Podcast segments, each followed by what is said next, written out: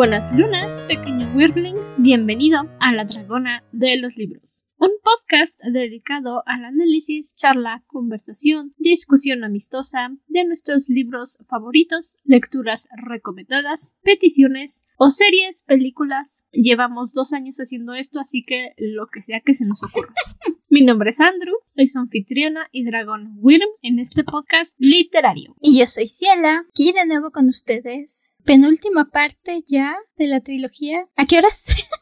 este, hace dos semanas. ¿A qué horas?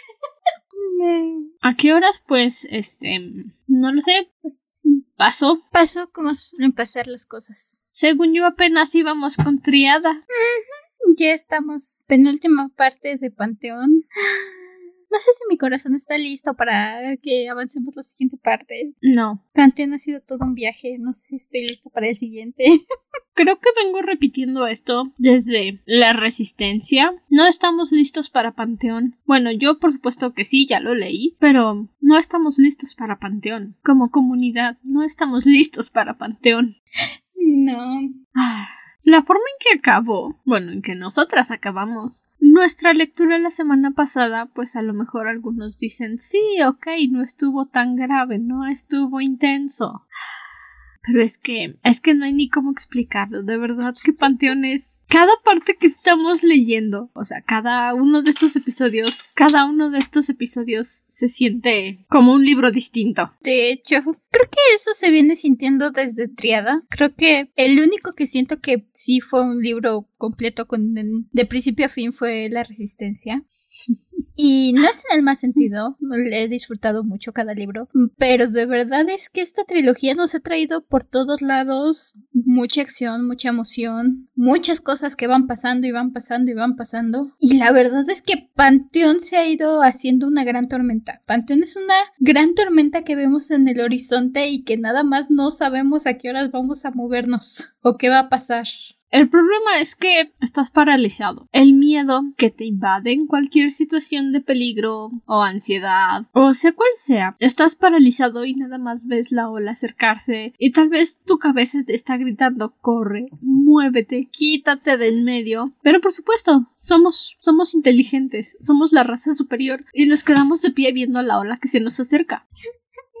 ¿Sabes qué también creo que pasa aquí? No es simplemente decir sí, ok, es, soy la especie superior, me voy a quedar viendo la ola. Es ese sobrecogimiento, porque también hay bastante de eso en todo lo que ha venido pasando en Panteón, donde ves la ola y entonces le toma tres segundos a tu cabeza y en esos tres segundos te das cuenta de que puedes correr, pero no vas a lograr llegarlo bastante lejos. Puedes quedarte y ver el espectáculo y arder en todo. Puedes intentar ocultarte y arriesgarte que otra cosa te golpee. Estás ahí parado y te das cuenta que ninguna opción es lo bastante buena. De todos modos, te va a doler. Creo que eso es lo que viene pasando en Panteón. Nuestros protagonistas están parados, pero están en un punto donde dice ni tú misma como lector, a veces es uno como lector o como espectador de películas, de series, tú como la parte que estás desde afuera de la situación, generalmente tienes la conciencia de mente para decir, sé lo que está pasando en diferentes aspectos, en diferentes lados y por qué los protagonistas no hacen esto. ¿Qué les pasa? Es muy obvio que tendrían que hacer esto. En este caso no, en este caso la verdad es que ni siquiera sabes hacia dónde. Volteas a un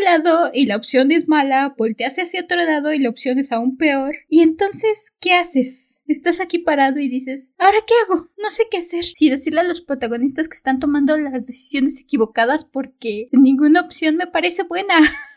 Tengo privilegio lector, pero mi privilegio lector no me ayuda a decirle a los personajes, oye, ve a la izquierda, es la opción más segura, porque a la izquierda les espera otro problema distinto, y tampoco puedo decirles, sigue de frente, todo se pondrá mejor, porque de frente está la ola. no, no. Es uno de esos pocos libros donde realmente no sabes para dónde va a girar la historia. Y sea cual sea la opción que consideres la mejor, volteas a ver a tu alrededor y dices, no, no, no es ni buena ni mala, solo es una opción más.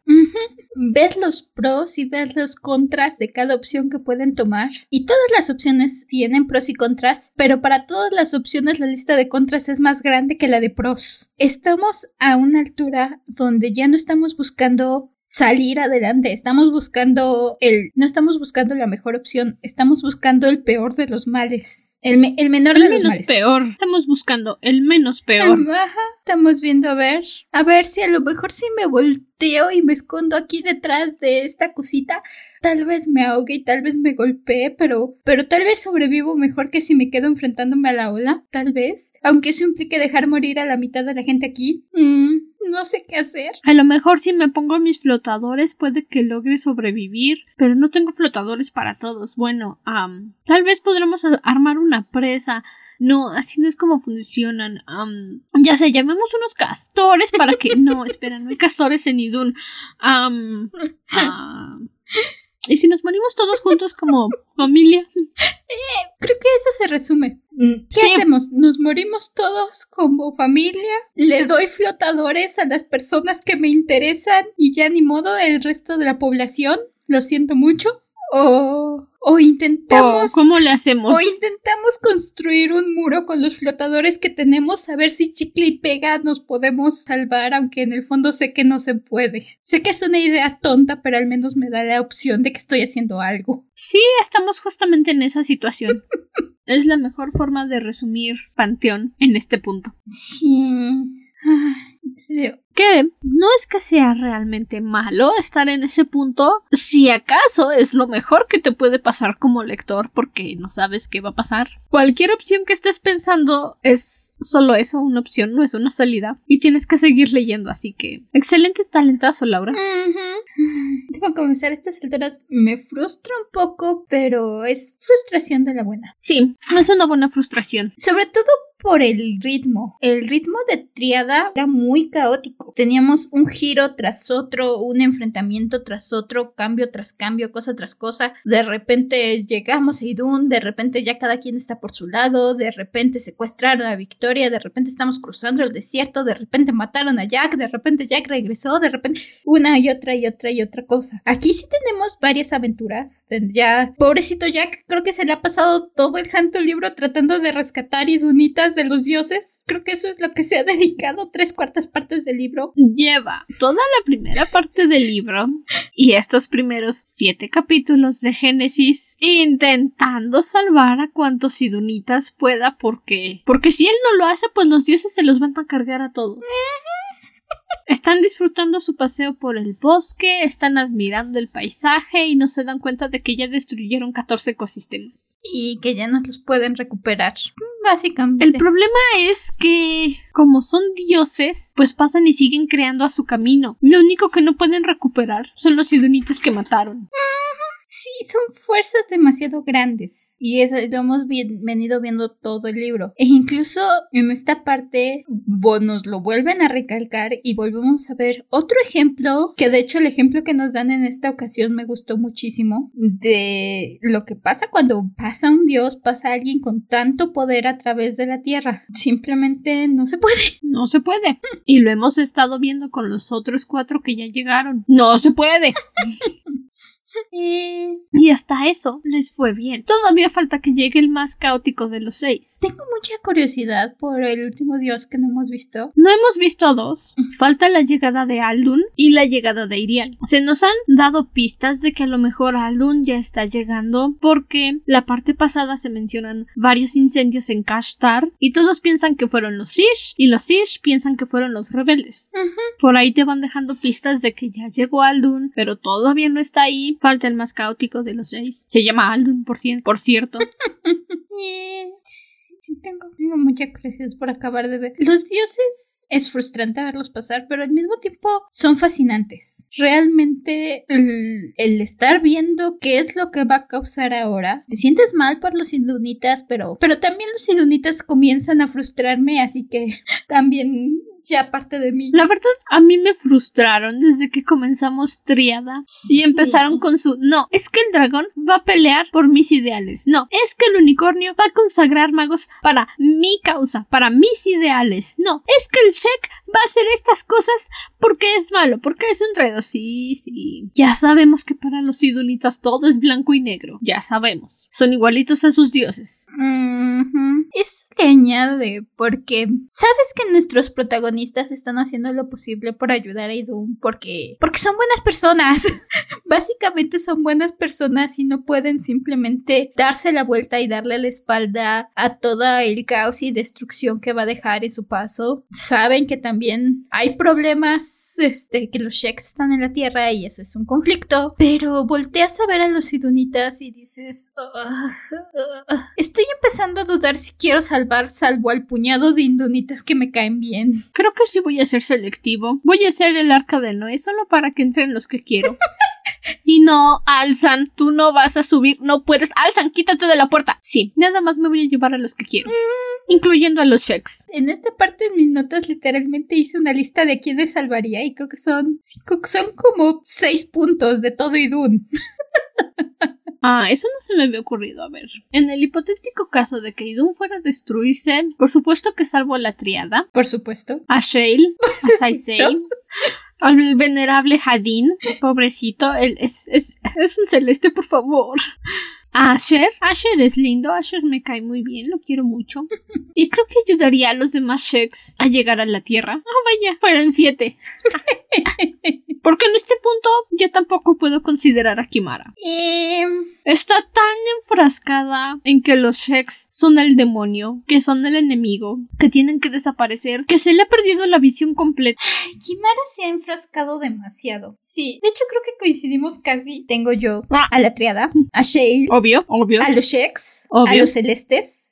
Ah, son muchos para la arca, pero obvio. Los, los Shis. Mm, Tenía yo porque esta lista la hice casi empezando esta parte a Kimara, pero más adelante decidí que sí, tal vez de hecho tenía Kimara si promete comportarse, pero honestamente a estas alturas ya vi que Kimara no se va a comportar y entonces creo que voy a acabar sacando a Kimara y poniendo tal vez a Rando. Mm. Rando es un no lo sé. Es una cosa chistosa, pero la verdad es que me es indiferente Rando. Ni siquiera me acordaba que estaba aquí en el libro hasta que lo empecé a leer otra vez. A lo mejor cuando terminemos Panteón cambio de parecer y digo, ay, sí es cierto, me caía bien Rando, pero ahorita no me acuerdo. Insisto, como he venido haciendo desde la Resistencia, hace cinco años que leí estos libros.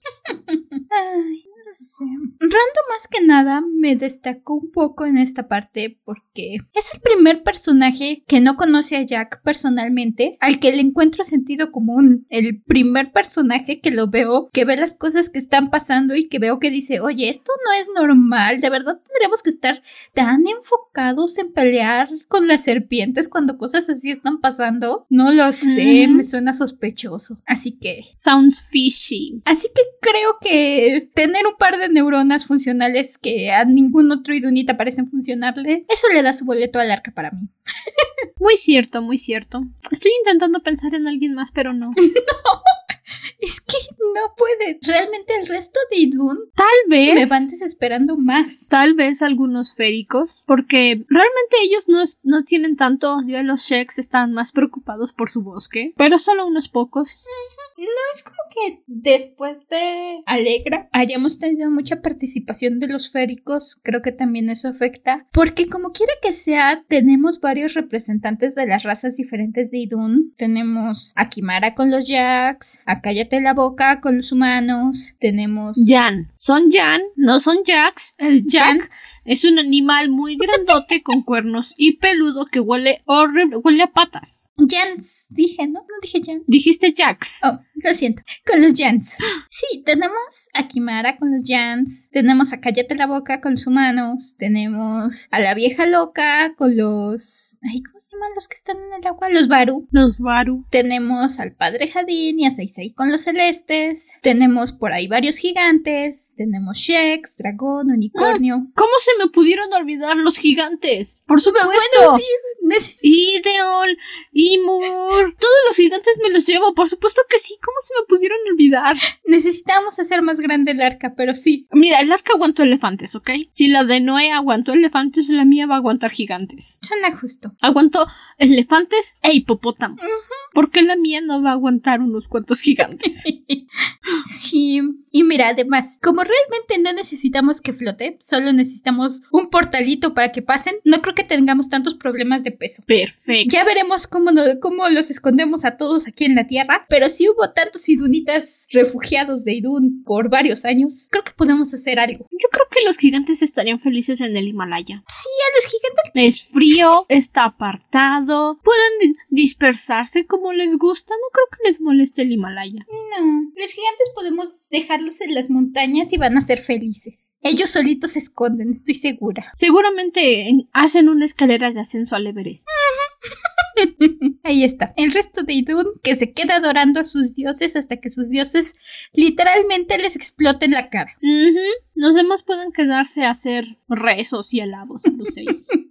No sé si lleguemos a ese punto, pero me encantaría ver a Cállate la boca Alzan topándose con su sagrada Irial y su sagrada Irial aplastándolo de paso, no más, casual. Le- lo tendría bien merecido. La verdad es que ni siquiera recuerdo qué hace Irial. No lo sé, yo tengo... Estoy pensando, a lo mejor esto que voy a decir es spoiler. Y ya si cuando grabemos la última parte descubrimos que es spoiler, pues lo quitamos. Pero a lo mejor no es tan malo. Pero Irial, como es la diosa de la luz, sería nada más como una estrella gigante. Entonces, cuando se acerque a las tierras de Nandel, a lo mejor y nada más es como un foco gigante que está brillando ahí en el cielo. No lo sé, dijiste... Es lo que estoy pensando. Dijiste una luz y yo pensé en Yvain en la escena final de Stardust donde le dice a Tristan que hacen las estrellas brillar y deshace a la bruja con su luz. Ah, creo que podría ser algo así. Todos son muy destructivos. Pero sí creo que podría ser algo así la llegada de Irial. Una estrella, ahí nomás, alumbrando la noche, haciéndoles creer que aún es de día. Dejando ciegos a un par. O quemando a algunos, como Aldun.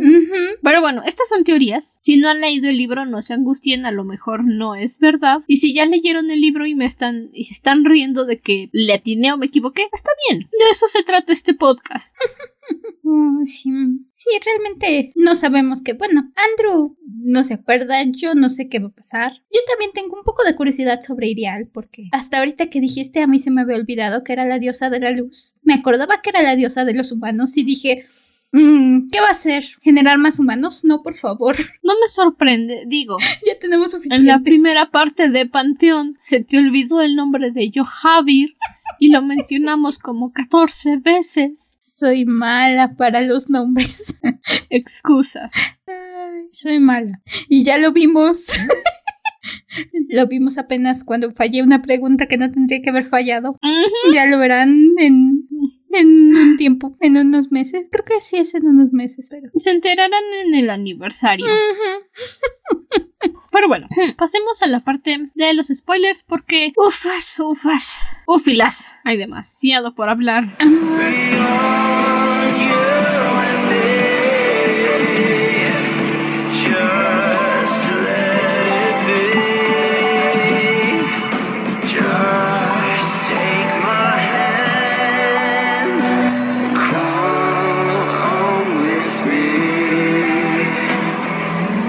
Comenzamos todavía en el templo de Gandalf, en el oráculo de Gandalf, después de que Neliam destruyó todo a su paso. Victoria, por supuesto, llegó, lo vimos la parte pasada, y le está explicando a Jack lo que vio en el alma, lo que aprendió de los unicornios con Christian, y bienvenidos a la sección Cierre el hocico Alzan. Este es el primero del episodio. Veamos si podemos superar la cuenta. Vamos a superar la cuenta. Oh, Estoy oh, vaya que la vamos a superar. muy segura porque le dije a Andrew. Andrew me dijo que no porque no sonaba lo suficientemente épico o lo suficientemente llamativo, pero le dije a Andrew que estaba yo muy tentada que esta parte se llamara Panteón parte 3. Cállate la boca, Alzan. No. Es que bueno, ¿qué sería más emocionante? ¿Un episodio que se llame Cierre el hocico Alzan o uno que se llame La Roca Maldita, que es el nombre que va a llevar este episodio? Suena un buen nombre, sí. O sea, yo no abriría uno que se llame Cierre el hocico Alzan. Realmente. Pero dime que no le quedaría. Su autobiografía. Cierra el hocico, Alzan. Mm, tendría que hacerlo alguien más. Si, si Elsa hiciera su propia biografía, entonces estaría completamente. Es un narrador. ¿Cómo se llama? Un narrador Imparcial. imparcial. Y entonces seguramente se la pasaría. No, espera. Spars. Eh, ¿Por qué hablar español es tan difícil? Solo ven blanco y negro, pues. Y según Alzan, su visión es la buena y si alguien está en desacuerdo, son los malos. No es un narrador confiable. Eso mismo. Hay una palabra, pero no recuerdo la palabra, pero Alsa no es un narrador confiable. Su autobiografía sería algo así como sus aventuras salvando y guiando al dragón y al unicornio. Las flipantes aventuras del valeroso príncipe Alzan de Banizar. Ok, ajá, pero el primer cierra el hocico Alzan del episodio le está diciendo a Victoria que qué bueno que ya entró en razón, que abandonó a ese Sheik traidor porque obviamente la estaba manipulando y la estaba utilizando. Y Victoria le dice, ajá, sí, claro, lo que tú digas, lo, lo que tú digas. Pero le explica a Jack que Christian regresó con Gerde porque está preocupado por la seguridad de los Sheiks. Aunque no lo diga, aunque no lo mencione. Yo sé que Christian quiere salvar a los Sheiks. No los va a condenar a su extinción. Es demasiado cruel. Y él no es cruel. Y aparte, Christian quería preguntarle a Gerde, a la séptima diosa, acerca de una matanza que vio que hicieron los, los Sish al principio de la segunda era. Que es en parte de lo que él y Victoria aprenden de acuerdo a la historia de los unicornios. No nos dio tiempo de abarcarle el episodio pasado porque Muchas cosas. La segunda parte de Triada fueron tres horas y media de grabación. Llegó tarde a Patreon porque no acabé de editarlo a tiempo. Y aún así, tuvimos que dividir Panteón en cuatro y no tenemos tiempo para hablar de todo. Recuerden, somos un episodio de discusión, de plática sobre la historia. No podemos abarcar absolutamente todo por mucho que queramos y por mucho que nos encantaría hacer literalmente lectura párrafo por párrafo y análisis párrafo por párrafo porque entonces seguiríamos en las crónicas lunares. Así es, seríamos Prince Sky Fanpod 2.0 en español. So, Hacemos lo que podemos. sí, ya saben, igual, muy recomendados los libros. Básicamente es lo que buscamos, que ustedes encuentren libros que les llaman la atención o que si ya leyeron el libro escuchen aquí las opiniones. Pero sí, no. Que tengan un amiguito que le encante hablar de las cosas de las que nadie menciona en los libros, como nosotras. Digo, ¿quién se pasaría una hora y media quejándose de Alzan? Ay, nosotras. Es frustrante. Demasiado frustrante. Bueno, regresemos a la lectura. Jack se despierta, descubre que Victoria no está cerca, pero no se angustia. Es mayorcita como para cuidarse sola. Y lo que hace es ir a visitar a Shale. Y va a visitarla, a visitarlo como Lunaris, porque le dice Shale, imaginé que habían pasado como 20 años desde la última vez que viste a Lunaris. Casi chillo. Y le concede magia a su pierna artificial para que Shale ya no tenga que estarse desgastando y agotando toda su magia para mantener a la pierna viva. Y yo digo, muchas gracias. Se me estaba muriendo el muchacho. Eh, se lo merece. Shale ha sido constante, ha estado haciendo lo que ha podido, ha escuchado lo que les dicen, ha reconocido Ha que, hecho sus, caso. que sus bebés ya no son bebés y que a estas alturas ellos son los que saben más. Shale es el que sabe decir, ok, lo reconozco, ya, ya no son los chiquitos, ya no puedo tratarlos como muchachitos, ya son el dragón y el unicornio. Y voy a seguir el paso que marquen porque es obvio que ustedes tienen más idea del mundo que yo. Y voy a hacer lo posible porque Y es el único que les respeta sus ideales. Es el único que si Victoria le dice, es que Christian se fue con Verde, pero no pasa nada, no nos está traicionando. Es el único que va a decirle, ok, tú confías en él, respeto tu decisión. A mí aún me da desconfianza. No hablemos más del asunto. Sobre todo eso, porque Shale se confunde, no está muy seguro de qué onda con Christian. Y no lo culpo porque si no has estado viviendo todo con la triada, de verdad que a veces es, si en la resistencia era un poco difícil seguir el hilo de de qué lado estaba Christian, a estas alturas, lo único que tienes que hacer es tener fe en que quiere a Victoria y que no la va a lastimar, que Y que va a salvar a Jack cuando se mete en Ajá. problemas porque, bueno, ese dragón tiene larvas en el cerebro, no piensa. Insisto, Jack y Christian se aprecian, pero jamás lo podrían admitir porque son un Shek y un, y un dragón. No es culpa de ellos, es culpa de los dioses. Sí. Si no fuera por los dioses, apuesto que serían mejores amigos. Ay, si no fuera por los dioses, honestamente, tal vez esperaría que esto terminara en... que no fuera un ángulo, que de verdad fuera un triángulo. Honestamente, Despertamos kinkis el día de hoy. oye. En especial, algo que pasa más adelante, una situación que tenemos un poco más adelante. Si no fueran un Solo voy a decir que uno de los dioses es bastante kinky, ¿sabes? Ah, solo voy a decir que, que una de las diosas es la diosa de los féricos y ya vimos el poder de Herde que le encanta utilizar y que me cae gordo, pero de todos modos le encanta utilizarlo y pues de algún lado había que sacarlo. Así que sí. Kinky.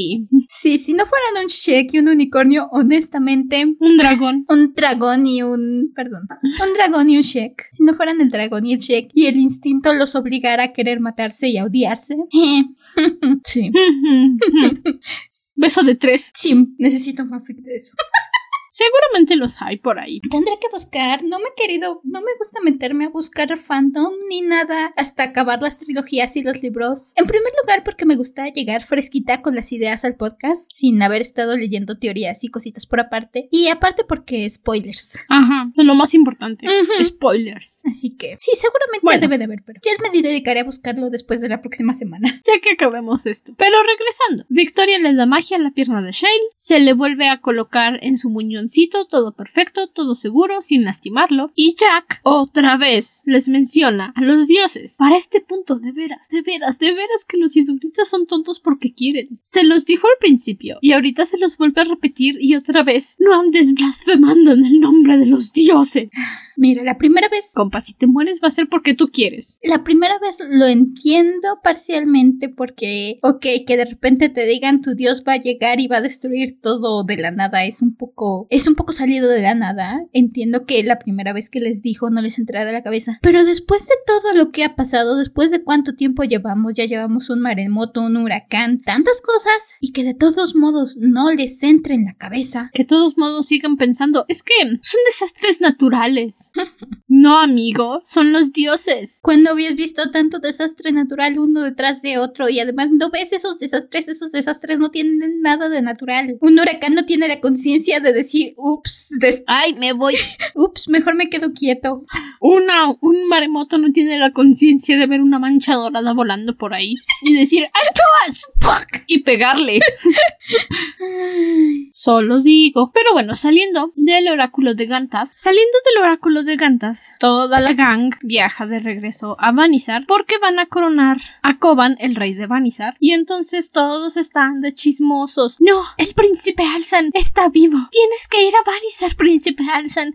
Tienes que reclamar tu trono, tu legítimo trono de heredero de príncipe. Y cierra el hocico Alzan, dice, no, no quiero. Y alguien, realmente no me acuerdo quién, pero abre el hocico y le dice, sí, ve, Koban va a convertirse en rey si tú no vas. Y por alguna razón, cierra el hocico Alzan, dijo, ah, no, eso sí que no, eso no lo consiento. Voy a ir a reclamar mi lugar en el trono como príncipe heredero de Vanisa. Eso no es realmente Al principio, lo que está deteniendo a Alzan, gracias al cielo, es su condición de lobo. De hecho, 20 únicas palabras, lo dice en la parte pasada, pero 20 únicas palabras en tres libros donde estoy de acuerdo con Alzan, donde dice en algún momento: Es que no puedo ser rey si yo no puedo controlarme a mí mismo, ¿cómo voy a controlar un reino? Y entonces dije: Wow, primera vez y única que estoy de acuerdo contigo, no puedes ser rey, eres un, serías un pésimo rey. Y entonces, lo que pasa es que la vieja loca ha estado buscando información, ha estado como loca, ha estado enfocándose en buscar algo. Creo que casi no lo hemos mencionado, porque siempre ha sido un asterisco al lado de todo lo que ha estado pasando, pero, pero ahí han dado. Es que la madre venerable Gaedalu Es ha estado en busca de algo que se llama la roca maldita. Cuentan las leyendas, se comenta, se rumora por ahí que es una parte, una roca que cayó de la luna Erea, Erea hace muchos años en el fondo del océano, que emana energía negativa tan poderosa que no hay nada vivo creciendo a su alrededor. Y es lo que va a buscar la madre venerable Kaedalu. Más tarde nos enteramos que se la da a Cierre el hocico Alzan para, entre comillas, controlar el lobo, pero realmente no es el único plan que tiene para esta piedra mágica. Y algo que, por cierto, aquí vienen dos Cierre el hocico Alzan de corrido cuando están de camino a Vanizar, es un comentario que hace Victoria acerca de que, ajá, sí, tú quieres convertirte en rey, pero no controlas el lobo, no tienes madera para ser rey y ciertamente le harías un favor a tu reino dejando que Koban se convierta en el rey. Y luego Alzan tiene un berrinche, por supuesto, porque es Alzan. Y le echa en cara a Victoria su relación con Kirtash, con Christian, y cuando Victoria le dice no metas mi relación en esto, no te incumbe. Lo primero que hace Alzan, además de hacer un tercer berrinche, es decir, te he consentido muchas cosas, Victorias. ¿Qué? Perdóname, pero cierre el hocico, Alzan. ¿Qué? Consentido. ¿En qué momento le has consentido nada a Victoria o a Jack? ¿En qué momento? Cierra Alzan. Alzan no entiende de nada. Nada. Y sí, la forma en que Alzan trata a Victoria toda esta parte. Honestamente, Alzan pasó de ser mie, ok, por ahí andas, a ser otra vez tú, a ser eres una molestia. Y a estas alturas ya lo tengo en categoría de villano, de ya no te agu- ni siquiera un buen villano. Estás en la categoría del malo odioso que me cae gordo y que dices, ¿por qué demonios nadie aplasta a esta mosca latosa? Ya, aplástelo por favor, llamarte. Estás en categoría Leola. Mm, Es una buena definición. Shim, ya, lo siento. No, peor, creo que Alzan ya está en categoría. Este. Ay, hasta de nombres. Ucus. Uy, no. Ajá. Conforme hemos avanzado, estaba en categoría Leola en la parte pasada. Esta parte de verdad que está lanzándose como cohete de propulsión a categoría Ucus. Es tan sobre. Se da tanta importancia a sí mismo, se da tanta. Ay, sí, es que yo soy el rey de Vanessa. Se echa demasiadas flores. No entiende nada del mundo, se cree el muy muy, se cree el que todo lo sabe. E insisto, la forma en que trata a Victoria, trata a Victoria en primer lugar con la madurez de un niño del recreo de 5 años, de decir, no me gusta lo que dijiste, voy a hacerte la ley del hielo. Mmm, para que veas, no te voy a hablar. Me hablaste feo, te voy a ignorar.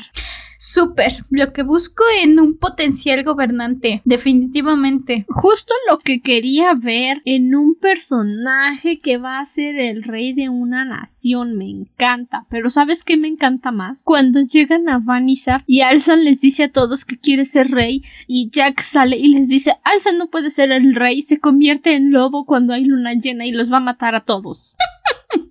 No recuerdo si es Jack quien lo dice, es... Es Jack, es Jack. Sí. No, tuve que, tuve que agregarlo a mis notas porque simplemente es hermoso. O sea, Coban le dice que lo van a someter a un juicio la noche del triple plenilunio. ¡Hey! Lo dije rápido. ¡Yay! Yo. Yay. Para ver si la piedra mágica que le dio la madre venerable realmente funciona. Pero la conversación entre Alzan y Jack, después de que Jack les dice a todos que Alzan tiene el lobo, es así. Al salir, Alexander alcanzó a Jack y lo retuvo por el brazo. ¿Cómo has podido hacerme esto? Siseo. No he disfrutado. Créeme, replicó Jack, muy serio. Pero es hora de que abras los ojos. Esto no es la Tierra. No luchamos contra Ashran. La resistencia ya no existe. Y nos, nos enfrentamos a algo mucho más serio, mucho más importante que un asesino medio shek. Las cosas han cambiado y me duele que, mientras nosotros estamos luchando por salvar el mundo, una vez más, tú no seas capaz de ver más allá de Kirtash como de costumbre. Así que, por favor, despierta, porque te necesito a mi lado. Tú te empeñas en luchar en una, pa- en una guerra que ya no tiene razón de ser. Tengo que seguir mi camino y pelear en otras guerras. ¿Vas a acompañarme? ¿O prefieres seguir de pie en un campo de batalla en el que ya nada se mueve?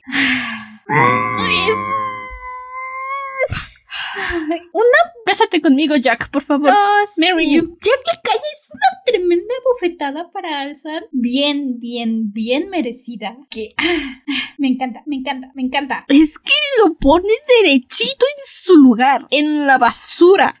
Así un golpe, paz. Cállate la boca, Alzan. Cierra el hocico, Alzan. Y esa es la constante de Alzan. Toda esta parte del libro. Que no. ¿A quién le interesa que los dioses vayan a bajar a Idun? Tenemos que encontrar a los Sheks y matarlos. Tenemos que encontrar a Christian y matarlo. Compa, eso ya pasó hace dos libros. Madura, por favor. Es que sí, ya. Increíblemente, Alzan, Alzan no, no solo no ha progresado como personaje, los tres pasos, paso y medio que había logrado dar en toda la resistencia y triada y con todo el asunto de ser un lobo y todo el conflicto y todo el no sé qué, el medio paso, que voy bajando cada vez que lo menciono. Pero el medio paso que había logrado avanzar, lo poquitito, tan titititito mínimo que había logrado avanzar como personaje, da 30 pasos para atrás. La vieja loca. Da un salto mortal hacia atrás. Sí. Gaidalo le da la piedra a Alzan, se cree el gran poderoso porque ya no tiene que preocuparse por el lobo. Y listo. Ahora, se vuelve aún peor de cuando era la resistencia al principio. Porque al menos al principio de la resistencia solo tenía a Sheila, Jack y a Victoria y no había mucho que pudiera hacer. Ahora está queriendo tomar su reino de regreso y, y no, todo lo que hace, todas las actitudes que toma son pésimas. Todo lo que haces está mal, Alzan. Todo lo que tocas perece, Alzan. Y para terminarlo, tenemos a la vieja rana de Gaidalu susurrándole al oído, porque por supuesto Gaidalu tampoco puede ver más allá de que Kirtash mató a su hija. Que sí, ok, no estuvo bien, pero eh, ya, ya, no podemos pasar de eso. Y Gaidalu ya está tan obsesionada con deshacerse de Christian, y la tienes en esta parte susurrándole al oído a Alzan y Alzan tragándose todo lo que ella le dice. Y en serio, en serio, en serio no podíamos... eh, po- necesito un giratiempo para regresar a Triade y decirles que maten a Alzan, por favor. Y decirles que sí, tienen mi consentimiento para cortarle la cabeza. Al, en Triada al menos me preocupaba un poco porque decía, bueno, es que a Jack no le va a gustar que maten a Alzan, a Shay no le va a gustar que maten a Alzan. A estas alturas creo que no me importa que él Jack va a sobrevivir. van a sobrevivir y Doom va a quedar mejor sin Alzan. Porque aparte de todo, creo que Koban hubiera hecho un mejor trabajo escuchando a Jack con la cuestión de los dioses. Tal vez. No creo, porque Koban tiene la misma mentalidad de caballero de Alzan, pero si Jack le hubiera dicho, como dragón, no podemos ir contra los Sheks, hay asuntos más importantes enfrente que los Sheks, Koban hubiera dicho, ok, háblame de esto, ¿qué es más importante? No hubieran renunciado. Es sí, Jack soli Jack Victoria solitos no van a deshacer tantos años de pleito contra los Sheks. Si de por sí no se han podido deshacer completamente de los prejuicios contra los magos. Pero al menos, tal vez podrían haber logrado enfocarse en el asunto más urgente primero antes de regresar a sus necedades. Ay.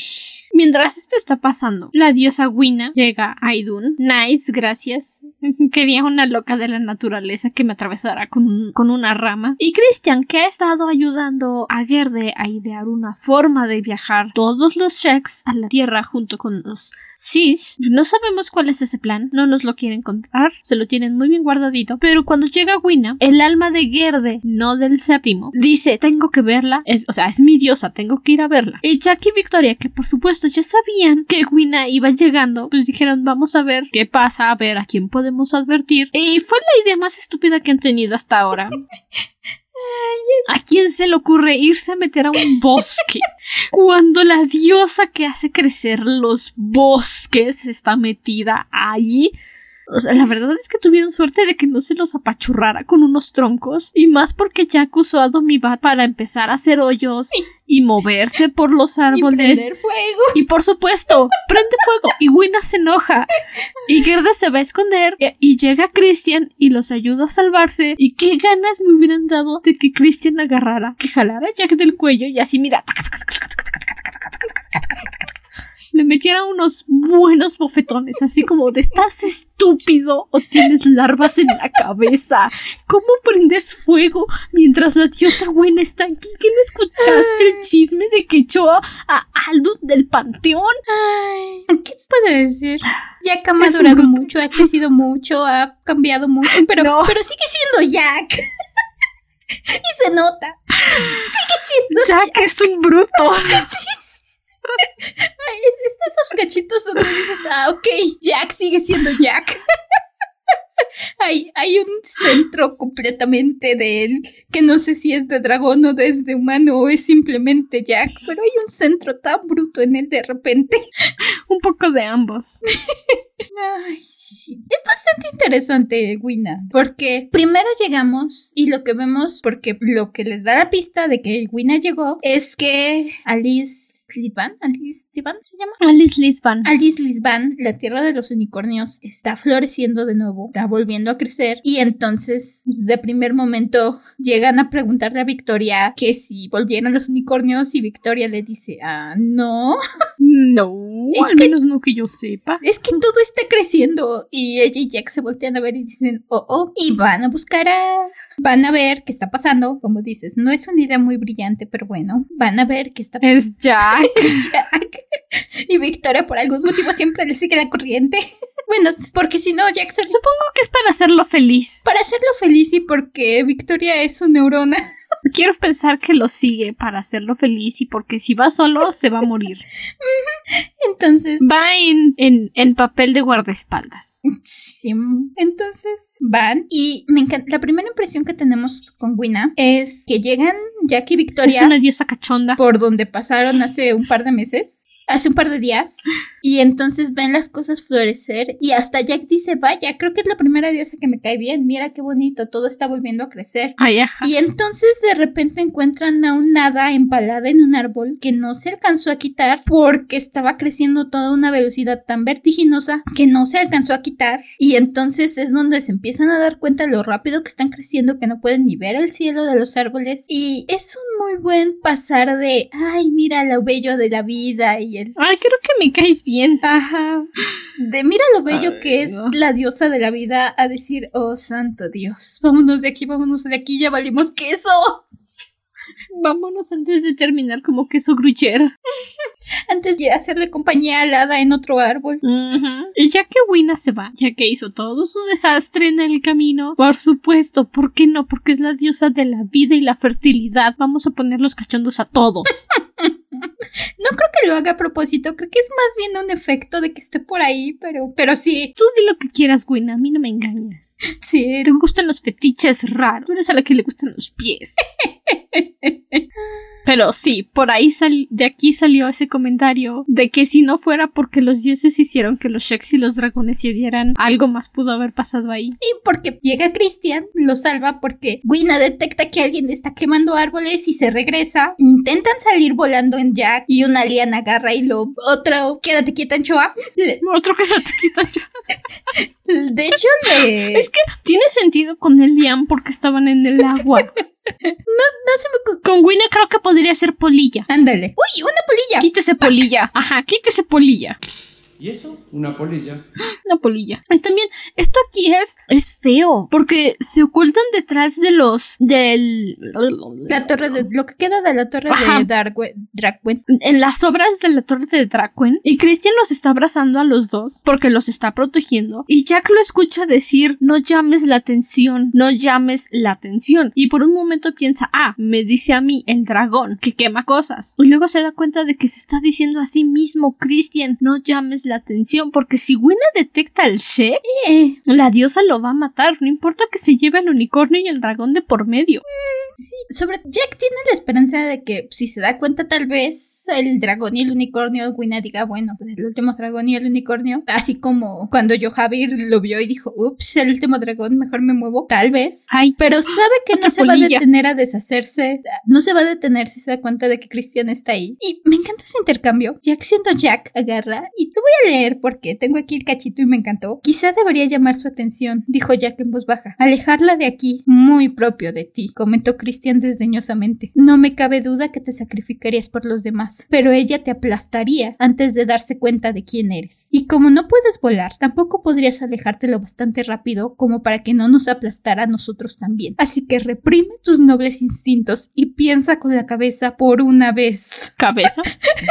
¿qué es eso? es algo que tienen los Ay, los amo, los amo. Necesito un librito extra con solo Jack, Christian y Victoria. No me importa si son Jack, Christian y Victoria de roomies haciéndose el desayuno. Necesito más interacciones de los tres porque los tres juntos son oro. La Lo siento, Laura Gallego dijo que no. Ah. Pero sí, sería fabuloso verlos juntos. No, no me importa que no tengamos una pelea épica, una- al contrario, mejor. Solo quiero a esos tres pudiendo interactuar juntos porque ah, me encantan. Y ya que pasa Wina, ya que se va todo lo triste, todo lo malo, ¿se acuerdan de esa promesa que hizo Christian en Triada? Cuando Jack le preguntó si él mató a sus padres humanos y Christian dijo que no, que fue el Rion. Pues Christian lleva a Jack al lugar a donde enterraban a los magos idunitas. Y como está lleno de árboles y raíces, le dice realmente no sé en dónde estén, pero aquí es en donde los enterraron. Y le toca su hombrito, y se va con Victoria para darle privacidad. Un momento lindo antes de que empiecen las cosas feas. Sí, es un momento muy tierno, muy solemne. Desde cuando lo lleva Christian, que lo deja solo, que Jack tiene un pequeño respiro dentro de todo lo que está pasando para recordar su vida humana y hasta él mismo dice que se le hace una persona distinta, recuerda a sus padres, se siente un poco culpable porque no ha pensado en ellos en tanto tiempo, pero estoy muy segura que no te culpan bebé con todo lo que te ha pasado y se queda Estoy segura de que tus padres están orgullosos de ti, bebé. y se queda ahí hablando con fantasmas un ratito, recordando viejas anécdotas. Por supuesto, Laura tiene que darnos un par de golpes al corazón en medio, además de todos los que nos da. No puede dejarnos ser felices. Pero sí. Y que Cristian siga ahí cuan- ya cuando se queda un rato. Cuando regresa espera que ya se haya ido Cristian. Cree que ya se fue. Y no, todavía se queda esperando. Todavía está ahí Cristian, nada más se despide y se va. Quería asegurarse que el otro bebé de Victoria estuviera tranquilo. Mm, No sé qué venía después, pero puse otro cierre al hocico Alzan. Y una nota de que Jax finalmente admitió que ya no quiere ser el héroe, que quisiera volver a ser un chico normal y no tener que, y no tener que estar cargando con el peso de todo un planeta. Mm, Y luego cierra el hocico Alzan. Algo, algo debe haber pasado por ahí. Ok, si estamos cerca de... Estoy muy segura que lo que pasa es... Logran salvarse, logran... Regresan de Al- del bosque, de Alice Lisban. Logran regresar a Vanizar. Y Alzan está haciendo todo un, un rey maduro y suficiente y haciéndole la ley de hielo a Vic. Y entonces se la pasa diciéndole a Jack que tal vez no debería de decirle las cosas a Victoria, que tal vez porque que puede haber una traidora en sus filas que si no sabe que Victoria los traicionó y Jack está así como de "Ah, no me vengas con eso. Por supuesto, cierra el hocico Alzan. Jack intenta, intenta razonar con él un par de veces, pero, pero no le entra en la cabeza. Y luego Alzan lo pone en una situación muy incómoda. Porque Siempre lo pone en una situación incómoda. siempre. Lo trae como perro de guerra. Sí, y sobre todo el equipo de dragones está buscando este en las cuevas. El dios de los gigantes se dio cuenta de que había sheks escondidos. Los Ay, sheks que estaban escondidos en las montañas tuvieron Aisesh. Aisesh es el shek que creo que los dirige. Y entonces. Entonces tienen que salir de la montaña porque el dios de los gigantes ya se dio cuenta y los va a aplastar. Karevan. Karevan. Mira, para que se te acuerde fácil, Karevi. Ujú, como el de Grey's Anatomy. Kareb, perfecto. Karevi. Karevi. Va. Ok. Kareb se dio cuenta de que estaban los Sheks. Los hace salir de la montaña. Y justamente los nuevos dragones, había una patrulla de los nuevos dragones que los habían estado buscando y se topan frente a frente. Tienen un momento de querer pelear hasta que se les prende la neurona y dicen son demasiados Sheks, no vamos a ganar. Hasta parecen dragones de verdad, en serio. Y regresan a pedir ayuda a Vanizar, que no están muy confiados porque el líder de esta patrulla de los nuevos dragones, Alzan le arrancó el bracito, siendo lobo. Es Denial, el hermano de Tanahue, la maga, que creó el hechizo de los nuevos dragones. Y si yo fuera él, les diría, ¿saben qué? No quiero ningún trato con Vanizar. Bye. Hablamos luego cuando maten a, al lobo que me arrancó el brazo. Sí, cuando, cuando lo cuando no estén pensando en ponerlo como rey. Aquí es también donde empieza a cambiar un poco nuestra perspectiva de Rando, porque se separa del grupo y entonces su dragón cae encima de la maga que estaba protegiendo a los Shek y se da cuenta de que es una cis y se da cuenta porque se le queda viendo y dice aguanta. Eso parece una mujer y entonces le dice a la maga cis Er Er que le ayude a mover su dragón porque si no, no van a sobrevivir los dos. Y misteriosamente hay un cuarto sol que se está acercando muy rápido a donde están ellos. Y parece que lo quiere quemar todo a su paso. Y Rando dice, no sé qué sea, pero me da yuyu. quiero irme. Y se lleva a la maga Sis con él dentro del dragón para evitar que Aldun la mate. ¡Qué lindo! Sí, todavía. Y luego por ahí viene otro cierre el hocico Alzan. Ah, ya recordé de qué es ese cierre el hocico Alzan. Después de que tienen su conversación con Denial y Alzan le asegura que ya está curado, que no va a volver a hacer daño a nadie, y Jack le dice a Alexander y entonces Alzan se gira todo maduro como niño de tres años y le, di y le grita, no oses llamarme nunca por ese nombre. Mi nombre es Alzan, príncipe de Manizar. Ajá. Sí, lo que tú digas, cierra el hocico, Alzan. Lo que tú digas. Tu nombre es príncipe traidor, asesino de amigos, Ojan es amigo. Mm, tu nombre es... Mi orgullo va primero, soy un yo-yo, yo, yo, yo, yo. Ujú, ujú, Mi orgullo, mi honor, mis ideas. Pero sí, ujú. y decía, Alzan pone a Jack en una incómoda situación porque la patrulla de dragones va y pide ayuda a Manizar. Alzan dice, ah, sí, por supuesto que vamos a ir a pelear con los Sheks. Y es más, vamos a poner un dragón propio de nuestro lado. Y Jack está así como de a mí no me metas, yo no quiero ir, pero... pues, Oye, a mí ni me preguntaste quién dijo que quiero. Y, y hasta el momento, pues podía decir que había estado cuidando a Victoria, pero ya nadie me la va a tragar. Y entonces nadie va a hacer caso si no quiero ir, pero yo no quiero ir, pero. ay, bueno, está bien, al menos voy a poder zarandear un par de checks y calmar un poco el instinto, ya que. Ya que, porque aparte ya me ofreció, ¿y ahora qué hago? Voy a quedar mal yo, va a quedar mal él, va a quedar mal Shane, y entonces ya peor no vamos a tener apoyo. No creo que les hubiera hecho daño, pero.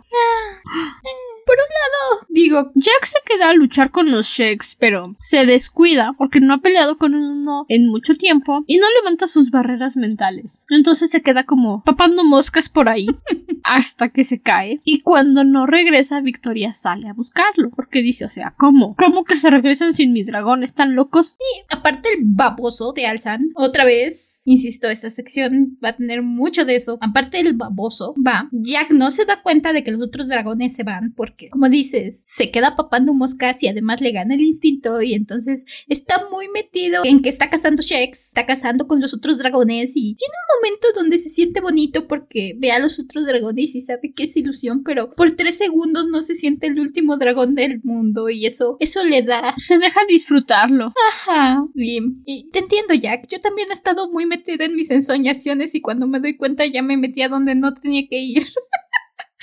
Pero todavía el Resulta, por cierto, este punto y aparte, resulta, dicen y acontecen que si eres de esas personas que se crea situaciones imaginarias en la cabeza, con personajes bien desarrollados, con trastorno, bueno, trasfondo, sí, tras, a lo mejor algunos problemas mentales y toda la cosa, que no es normal, que no estás bien de la cabeza. Y ese es mi proceso de escritura, ¿saben? I don't know. A lo mejor tengo que ir al psiquiatra. A mí siempre me han dicho que es el TDA. Jack y yo tenemos que ir al psiquiatra por esto. No es normal alucinar de esa forma. Jack se Pero bueno, continúa. Jack se queda, no se da cuenta hasta muy tarde, que es cuando se tiene que hacer chiquito y se tiene que ir. Y los nuevos dragones se dan cuenta, no se dan cuenta, en serio, alguien pásele unos walkie-talkies, busquen un hechizo que les sirva para comunicarse entre dragones, porque, porque Rando también se queda atrás porque no se da cuenta que los otros ya se fueron. Necesitan una forma de avisarse entre ellos. Es mucha tecnología. Les pides demasiado.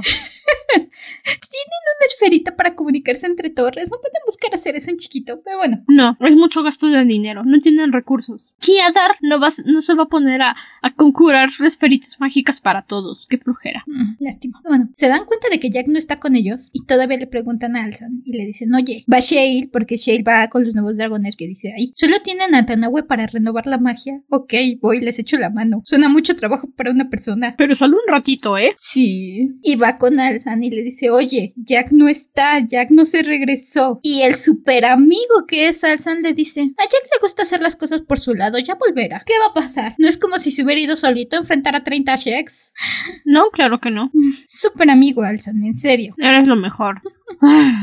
Victoria encuentra a Jack de noche, desmayado, y buscan un lugarcito para pasar la noche antes de regresar a Vanizar. Y en eso se topan con Asher, que se llevó a la bebé que Gerda secuestró de los Shuri y Kali, probablemente para que sea su nuevo recipiente después de que se la de que se aburra del de Gerde. Estoy muy segura de que sí. La verdad es que no, no le encuentro mucho a las ideas que tiene luego, pero creo que sí. Da esa sensación. Y como la bebé está llorando, Victoria le sugiere a Asher que le cuente un cuento para dormir. Bueno, le dice primero a Jack, cántale para que se duerma. Y como Jack es bien rarito, dice, ay no, canto feo. Además no me gusta que me escuchen. Me da penita. Y es cuando Victoria le dice, bueno, cuéntale un cuento para dormir. Y Jack, ah... eh, ah, este era un gato con los pies de trapo y los ojos al revés. ¿Quieres que te lo cuente otra vez? Y es cuando Asher le cuenta a la pequeña niña su cuento favorito de cuando él era pequeño, su cuento favorito de dormir, el cuento de la sombra sin nombre. Muy bonito, muy precioso. Y de alguna forma es la historia del origen de los Shaks y los Shis y al mismo tiempo el origen del séptimo. Y es una historia que Jack agarra y dice, oye, espera, esos son los dioses. Y Asher le dice, ay, sí, me pides que hable de mi pueblo para luego burlarte, sangre caliente. Y Jack, no, espera, no me estaba burlando, era en serio. Lo digo en serio, los, los villanos de tu, de tu cuento de verdad son los dioses. De verdad que sí son los seis los malos de tu cuento. Básicamente el cuento habla de una sombra que se encuentra de repente en el mundo. Y entonces va por ahí preguntándole a todo mundo si puede ser su sombra. Y todo mundo le dice, pregúntale al señor del aire, pregúntale al señor del agua, pregúntale al señor de la tierra. Y todos los señores le dicen, búscale cosa fea, te voy a aplastar. Hasta que, Búscale basurita. hasta que se encuentra con una serpiente y le dice, ¿puedo ser tu sombra? Y la serpiente le dice, bueno. No sabía que existían las sombras. Ok. Y entonces se vuelve la sombra de las serpientes. Es un cuento muy lindo. Es muy lindo. Es precioso. ¿Ve por qué quiero más al séptimo? Sí. Ya que regresan a Vanizar de nuevo, cierra el hocico Alsan tiene que abrir su fabulosa boca de hombre maduro. Ni se nota que tiene casi 30. y empieza a criticar a Victoria. Otra vez. Y empieza a decirle que todos los problemas que están pasando en el reino son culpa de Victoria y su relación con Christian. Wow. Y cuando Jack y Victoria regresan a su cuarto, porque Gerde los interceptó cuando estaba Asher con- contándole el cuento a la bebé para llevársela de regreso, le dice a Victoria, yo ya sé lo que tú no quieres que sepan. Y se va. Y entonces Jack le pregunta, ¿qué es lo que ella sabe que tú sabes que no quieres que sepa? Y bueno, este, realmente esto no es una sorpresa, pero Victoria está embarazada. Digo, tuvo cuánto tiempo para estar con Christian, cuánto tiempo con Jack, después de Kevin. Y a cada rato que se ven están todo el rato dando vueltas en la cama, entonces... Tú, El idol no existe el condón, ¿saben? y- a Victoria no se le ocurrió llevarse unos cuantos de la tierra, tal vez hubiera sido buena idea. No porque se echan a perder, caducan. Eh, pues eran como una... Era cuestión de tiempo. Y lo más Pero- es que Victoria no está segura sí, de quién es, si va a ser un chequicornio o un unidragón, todavía no está segura. Dragicornio. Dragicornio. ¿Chequicornio Y- o dragicornio? La primera reacción de Jack es decir, o sea que es de Christian. Y Victoria lo ve feo. Y entonces las dos neuronas de Jack reaccionan. Ay, soy un bruto. No era lo que quería decir, ¿sabes? Solo quería saber si a lo mejor puede que sea mío o si es de Christian. No significa que te vaya a abandonar, ¿sabes? Sí. Igual, si es de Christian, pues entonces voy a ser el tío cool, ¿sabes? Voy a ser el tío Jack. Yo salgo ganando. Pero sí, Jack, eres un bruto. Mm, A Jack siempre le cuesta un poco conectar su cerebro con su boca. Y eso ya lo sabemos y lo bueno es que Victoria lo sabe también. Que me cae que es Aries, de veras. Me dan las vibes, ¿sabes? Es un bruto, no tiene tacto, no hay filtro entre lo que pasa en su cabeza y su boca. Es un signo de fuego, debe de ser Aries. Dentro de todo, Jack le dice a Victoria, ok, te quiero, no te voy a dejar. A lo mejor necesito hacerme un poquito a la idea porque pues me cayó un poco de bomba, pero, pero ok, sí. Pero descuida, yo me hago bola solito. Yo me, yo me hago bolas, tú lo único que necesitas saber es que te quiero. Lo único de lo que te tienes que preocupar es de no exigirte demasiado. Y deciden callárselo de principio. No los culpo porque Alsan está ahí encima diciendo que Victoria es una traidora o que Victoria no sé qué. Le está regañando a Jack porque le dice que no debería de confiar en Victoria y Jack le dice ¿qué te pasa? Y sobre todo, Gaidalu también mete su cuchara. Pone con si esa muchacha está a su cargo no deberían dejarla tan suelta. ¿No quiere ir a sumergirse un poco? Madre venerable se ve un poco seca. Se le ¿Qué tal que se sumerge por 10 años? ¿Qué tal que se sumerge hasta que se le hidraten las neuronas? Sí, creo que ya tiene un poco seco el cerebro, señora. Ya siéntese, señora. No siéntese, señora, no está pensando bien. Perdón, en insultos mexicanos. Ah, es que Ya señora. Y ya que está ahí metida, ya que está ahí intentando, pues, tener las cosas en paz, se están preguntando un poco qué van a hacer de sus vidas, porque saben que los dioses andan por ahí. Gerda logra distraer a los dioses un poco. Ahorita hablamos de eso. Eso es algo bastante importante, sí. Gerde ha estado tomando como sesiones espiritistas para desprender el alma del séptimo del cuerpo de Gerde y ver qué tanto se puede acercar a los dioses. No para hablarles, obviamente, porque lo van a destruir en un segundo, pero para llamar su atención y ver si los puede distraer. Y es lo que hace durante un momento, hasta la noche del triple plenilunio, le hace creer a los dioses que el séptimo se refugió en Umadun, y es allá donde se dirigen todos. Y por eso se calman las cosas un poco, excepto Aldun. Aldun no recibió el mensaje, nadie le avisó. Aldun sigue por ahí volando en castar. Aldon sigue quemándoles la- las pestañas. Sí, ahí, ahí sigue como el cuarto sol. Ahí está. Oh, nadie le pasó el memo. No le dijeron, oye, Aldun, nos vamos a Umadun, vente. No, no, nadie, no, no lo quieren. Siguen enojados. Siguen haciendo berrinche. Y Victoria ha estado saliendo de noche del castillo de Vanizar. Jack no sabe a dónde y pues la verdad no quería preguntarle, no es chismoso. Pero después de lo que le dijo Alsan, le dice a Victoria, solo cuéntame para que pueda defenderte en frente de Alsan, o sea, nada más por eso, para cerrarle el hocico. Y Victoria le dice que está yendo a buscar estrellas fugaces, que es lo que ha estado haciendo todo este tiempo cuando desaparece. O sea, traducido, dicho de otra forma, está consagrando magos. ¡Qué bonito! Lindo. En especial porque le dice a Jack que, que pues sí está buscando estrellas fugaces. Que las estrellas no siempre las escuchan. Que no le está diciendo a nadie quiénes son. Y no piensa decirle a nadie quiénes son. Porque sabe que si Kaidar se entera va a ir a querer reclutar a todos. Que va a poner una lista de espera básicamente en la torre de Kazlun y decirles, tú sí puedes ser mago, tú no vas a ser mago, tú no vas a ser mago, tú sí vas a ser mago. No, y a los que les diga que sí los va a obligar. No importa que haya gente que prefiere quedarse en sus casitas y estar agradecidos por tener la magia y haber visto el unicornio. A él le va a valer queso. A Kaidar no le interesa. Y es lo que dice Victoria todo el tiempo. Los unicornios siempre fueron libre, libres. Ay, español, porque es tan difícil hablar español. Los unicornios siempre han sido libres. La magia debe de ser libre para otorgarse a quien yo quiera, a quien yo considere que es digno de la magia, no para lo que los demás quieran.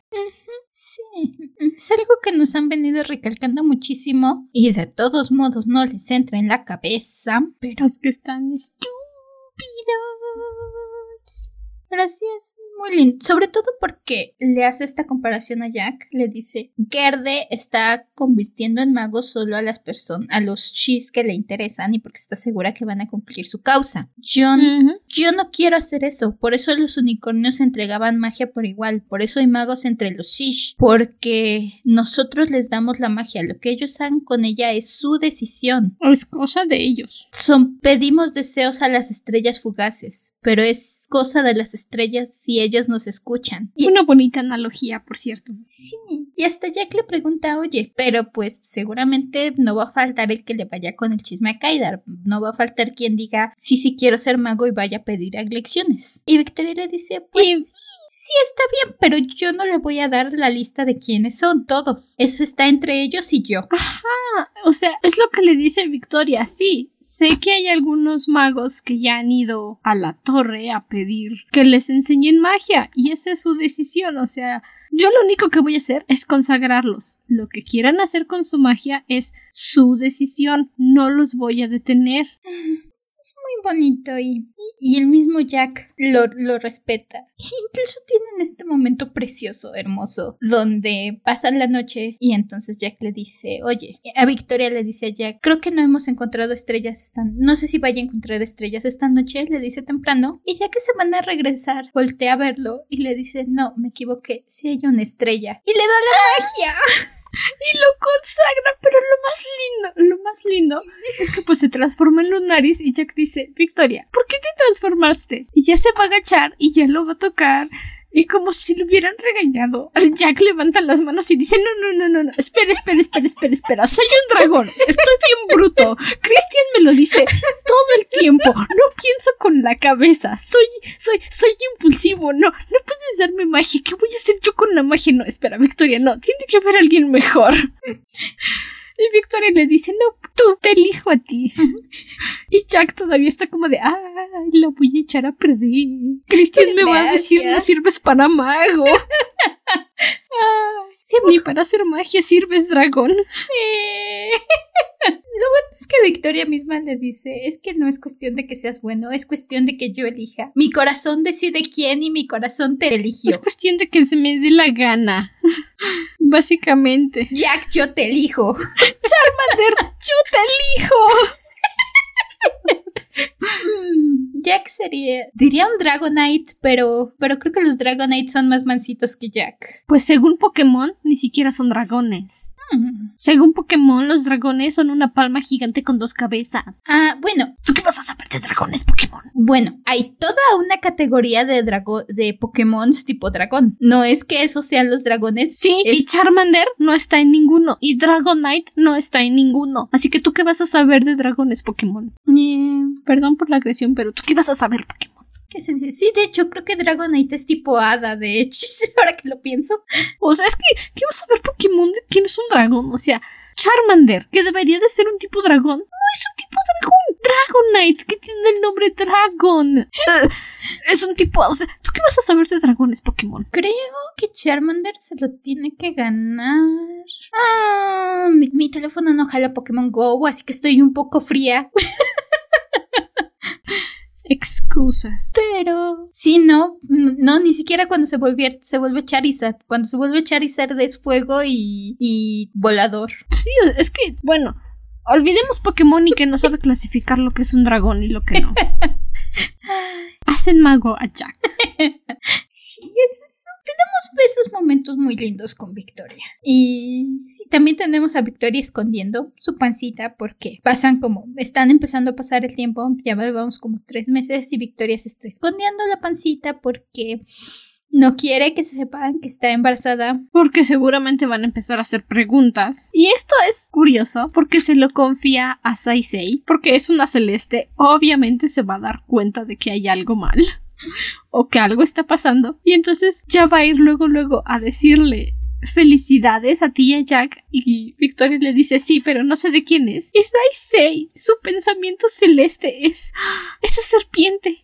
¿Acaso te obligó? Y Victoria le dice, no, no, no, no, no, no, no, no, no, no. Mi bebé es producto del amor. No sé de cuál, pero es amado. Y Saisei, ok, no me estás mintiendo. Ok, no diré nada. Muy lindo porque en cuanto la ve lo sabe y primero cuando la ve está con Shale y luego luego lo capta la mirada de Victoria de cállate, cállate. Aquí no pasa nada, Saisei. Y Seisei dice, "Ah, ah, este, ay, qué gusto verte, Victoria. Al ratito platicamos a solas para ponernos al corriente, ¿te parece? Es que corre a abrazarla y luego, luego se da cuenta de que está embarazada y le hace como ¡Ah! ¡Qué emoción! Y entonces Victoria se echa para atrás y le dice así como de no, no, no está pasando nada, nada. Y Saisei tiene que recomponerse y es como de ¡Ay, hace tanto que no nos vemos, Victoria!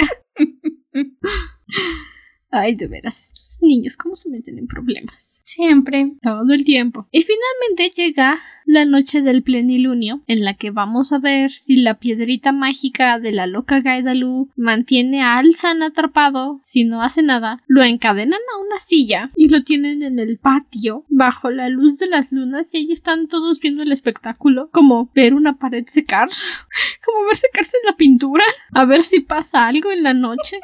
Por fortuna para los demás no pasa. Y ya, te- Nadie sale muerto. ya tenían las cadenas y todo listo, pero Ya estaban preparados. Estaban listos para actuar con violencia de ser necesario. ah, ojalá hubiera sido necesario. Ojalá se hubiera muerto. No lo sé, queda un cuarto de libro, aún tengo esperanza. La esperanza es lo último que muere. Pero bueno, antes de la noche del plenilunio, Alzan está otra vez molestando a Victoria con que es una mujer casquivana del pecado por estar en su relación con Y Jack dice, no, ya, estoy harto, no vas a seguir hablando mal de mi Victoria. Y entonces le dice a Alzan, Victoria está embarazada, ¿ok? Ya, eso es todo lo que te estábamos ocultando. ¿Feliz? Cállate. Y entonces Alzan empieza con su actitud de cierre el hocico, Alzan. De verdad, no sé cuántas veces hemos dicho cierra el hocico, Alzan en este episodio, pero son demasiadas. Y Alzan inmediatamente asume que es de Jack porque, ajá, está estúpido. Y entonces Victoria lo regaña porque ella no quería decir. Y Jack le dice, sí, bueno, iba a seguir insistiendo en lo mismo. Y es mejor para Christian que no sepa que están hablando mal de ti. Porque Victoria cree que Alzan le va a tender una trampa a Christian y no quiere que él se acerque a Vanizar. Y se lo contó a Jack. Y el problema con Jack, bueno, el asunto con Jack en toda esta relación Christian-Victoria es que él necesita saber todos los detalles. Es tonto. Necesita que Christian le diga con pelos y señales lo que está planeando para confiar en él porque es tonto. Se deja influenciar por lo que otros le dicen. Es Jack, ya quedó en claro. Ha cambiado, ha madurado, Está pero sigue tonto. siendo Jack y no ayuda que está un poco inseguro después de que Gerde le da una paliza enfrente de Christian y Christian no hace nada y obviamente no podía hacer nada y nosotros lo sabemos, Christian lo sabe, Victoria lo sabe, pero Jack lo sabe, aunque se le olvide. Jack lo sabe muy en el fondo y creo que de hecho lo mencionan en algún momento en el libro que es más fácil enfocar su enojo hacia Christian y decir "Eh, pues, mugre serpiente no me ayudó mientras Gerde me apaleaba Te reíste de mi desgracia, de mí te burlaste. es sí lo entiendo. Es más fácil enfocar su enojo en ese aspecto que es chiquito y controlable porque es Christian y siempre se está peleando con Christian que enfocarse en el gran aspecto de la ola que mencionábamos al principio. Porque es lo que pasa ya que está parado ahí en la ola viendo qué demonios hacer y es más fácil enojarse con la piedrita con la que se tropezó mientras intentaba dar un paso y decir mugera piedrita todo es tu culpa que tener que preocuparse por decir hacia qué ola me volteo. Así que lo entiendo por ese lado. Es Jack. Es lo más inteligente, no es lo más maduro, no es lo mejor, Ya hemos dicho que es bastante bruto. pero lo entiendo. Lo entiendo y no lo juzgo por eso. Se le perdona, se le perdona porque está tontito. Ah, Pero bueno, este episodio salió corto relativamente. Al final de la noche del triple plenilunio, otra vez lo dije lento porque el español está difícil el día de hoy. Alzan supera su, entre comillas, prueba y todos dicen, ah, sí, salva el gran Alzan rey de Vanizar. Uh, bu, bu. Ah, no, ¿verdad? Este, bueno, Yupi ahora es rey. Bueno, va a ser rey pronto. Menos el honorable, venerable padre Hadin. Él lo ve, hace carita de dolor y se va, sin decir nada. Y me siento muy mal porque seguramente ese buen hombre está sufriendo. Por culpa de cierre el hocico, Alzan. Ay, el padre, el padre Jadid es el que tiene las. Es el único líder con neuronas. Es el único por, por el que lloraría si algo malo le pasa. Realmente, de todos los líderes de Dune, Jadin sería el que me dolería si algo le pasara. Sí, el padre Hadin es justo ese meme que hemos mencionado tantas veces. Solo he conocido a Hadin por tres días, pero si algo malo le pasa, nos mataría a todos en esta habitación y luego me suicidaré. Y ya dijimos, sobre todo Saisei y el padre Jadin, los celestes son los que meteríamos al arca. Es que ni siquiera el séptimo se mete con los celestes. Son los celestes. Y el padre Jadin es un perfecto ejemplo de celeste. Son los- ¿qui- No. O sea, no. ¿Cómo vas a molestarlos? Es como meterte con un Hufflepuff. ¿Cómo? ¿Por qué? ¿Que no tienes corazón? Te tiraron de chiquito. Pero bueno, ¿cuál fue tu frase favorita de este episodio? Eh, un par. La primera es cuando Victoria le dice a Christian que está embarazada, que creo que no lo mencionamos, pero en algún momento se lo dice. Y entonces, después de que tiene esta conversación sobre que está embarazada y que Christian le dice que la va a proteger y que la quiere mucho, y ya se están despidiendo, tienen este mini intercambio que me encanta. Le dice, no me has preguntado quién es el padre de mi bebé, le dijo en voz baja. Él la miró un tanto sorprendido. No me ha parecido un dato relevante, comentó. Victoria sonrió. Amo esos dos, amo esos dos. Victoria. Le conté al equivocado primero. Tendría que habérselo dicho Christian y luego Jack. Encanta. Porque es que, es que es un bruto. Sí. Y la segunda es cuando es un poco antes, cuando están con este, después de que Christian regresa, después de ayudarlos con Wina y regresa con Herde, igual tienen ese pequeño intercambio. ¿Qué has encontrado en Alice Lidvan? Encontré un dragón, un unicornio y una diosa loca, respondió Christian encogiéndose de hombros. No fue una buena combinación, pero nadie salió demasiado mal parado. Ahora cada cual ha seguido su camino como debe ser. Amo Te has juntado mucho con Jack, Christian. Se te pegó lo sarcástico. Sí. No quiero este, mamá. Es sarcástico. ¿La tuya? Ah, me estoy dando cuenta que fue tres segundos antes de la frase que leí al principio en el tremendo bofetadón que le dan a Alsan. Pues no deberías insistir, dijo Jack lentamente. Ya deberías saber que esta noche Erea está llena. Creo que si hay alguien cuya compañía no es recomendable, por lo menos cuando se pongan los soles, ese eres tú. Alexander palideció y le disparó una mirada dolida. Jack habría preferido no tener que decir aquello, pero no lo lamentó. Nosotros partiremos en cuanto el padre venerable dé por concluida esta reunión, prosiguió Jack. El príncipe Alsan no está en condiciones de acompañarnos hoy. Muchos de vosotros sabéis que le aqueja un terrible mal que lo vuelve violento las noches de plenilunio. Ah, ¿quieres vitacilina para tu colita, Alsan? Se ve que te arde. Por Bocon. Eso te pasa por no cerrar el hocico, Alsan. Mm, es muy bueno. ¿Cuál fue tu personaje favorito? Me costó un poco de trabajo elegir, pero creo que le voy a dar ese lugar en esta ocasión a Rando por ser el primer idunita que veo con sentido común, porque es el primero que veo que dice, este, ¿ya vieron esa cosa? ¿Por qué estamos peleando con serpientes? ¿Ya vieron esa cosa? Ujú. Y, y fue de, y sus partes fueron de las pocas partes en esta sección donde no decía, ay, por favor, que alguien piense con la cabeza aquí. Que no tienen neuronas en Idun, nacen con aire. Así que sí, fue Rando. ¿El tuyo? Muy bueno, muy bueno. Jack, simplemente porque es un tonto, porque admite que está tonto y porque le da unos tremendos bofetadones a Alsan para ponerlo en su lugar y decirle ya siéntese señora. Es justo. Le da unas muy buenas salsas en esta ocasión. Y ahora para nuestra actividad especial, todavía seguimos con nuestras clases de historia idunita. Yay. De entre todos los reinos que tiene Idon, la semana pasada mencionamos cuatro, hoy mencionamos los últimos cuatro. El primero es Derbad, que contiene el bosque de agua y el oráculo de Ganta, y por supuesto la torre de Derbad, que son los lugares más importantes. Celestia, así nada más. Celestia. no necesitas otra cosa, tiene los celestes. El reino y por último el desierto de Kashtar. Ay, muchos lugares por conocer. Es, es un mundo muy vasto. Muchos lugares para que un dios destruya. Sí, cada uno con su propio ecosistema que destruir. Y su propio dios eh, personal encargado de destruirlo. Qué emocionante. Y más porque uno se quedó atrapado en Idun. No le llegó el memo de que tenía que irse a Umadun. Ah, y con eso concluimos el episodio de esta semana. Quedó más corto de lo que esperaba. Gracias. No sé quién le doy gracias, pero gracias. Este episodio tiene mucho... ¿Sabes qué? Creo que realmente pasan cosas en este episodio, pero... Pero es más que nada la construcción para el final y es más que nada irte frustrando lenta y dolorosamente con Alsan porque va obteniendo más poder y es un baboso. Así que creo Le dan poder que no necesita. que no merece, También. que es lo más peligroso, pero bueno. Bueno, Yo no escribí el libro, ¿verdad? Y aún si lo hubiera escrito, bueno, no sé qué haría yo con Alsan aparte de matarlo, pero Laura Gallego sabe mejor que yo.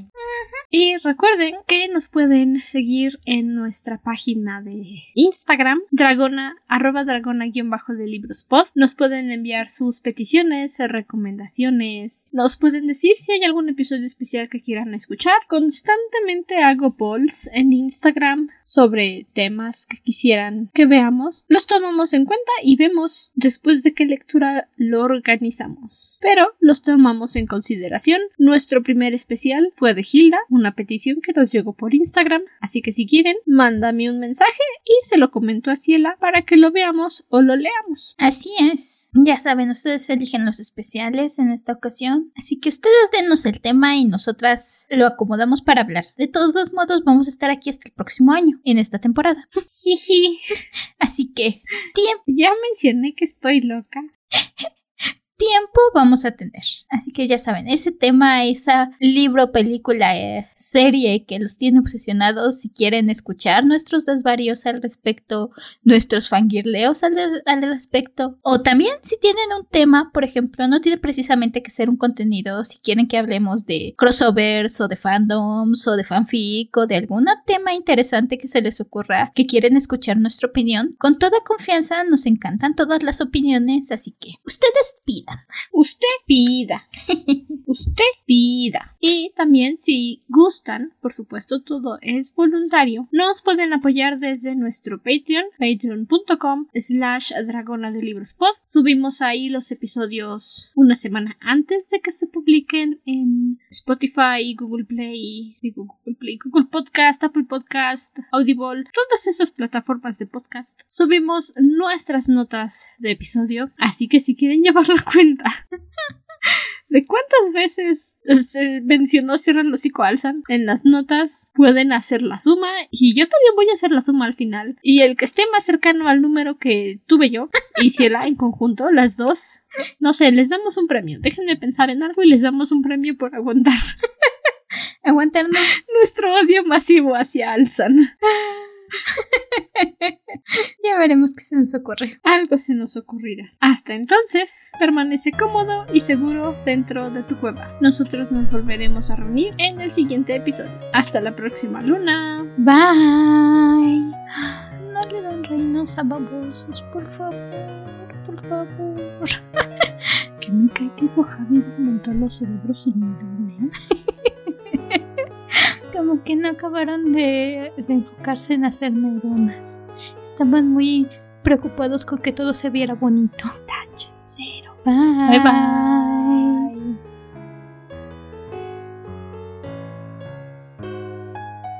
El nuevo diseño del logo del podcast es una ilustración de Satki Hirokun en Instagram. Los extractos leídos el día de hoy son del libro Memorias de Idun, Panteón. de Laura Gallego García y la canción de interludio en este capítulo es Beyond de la serie Memorias de Idun.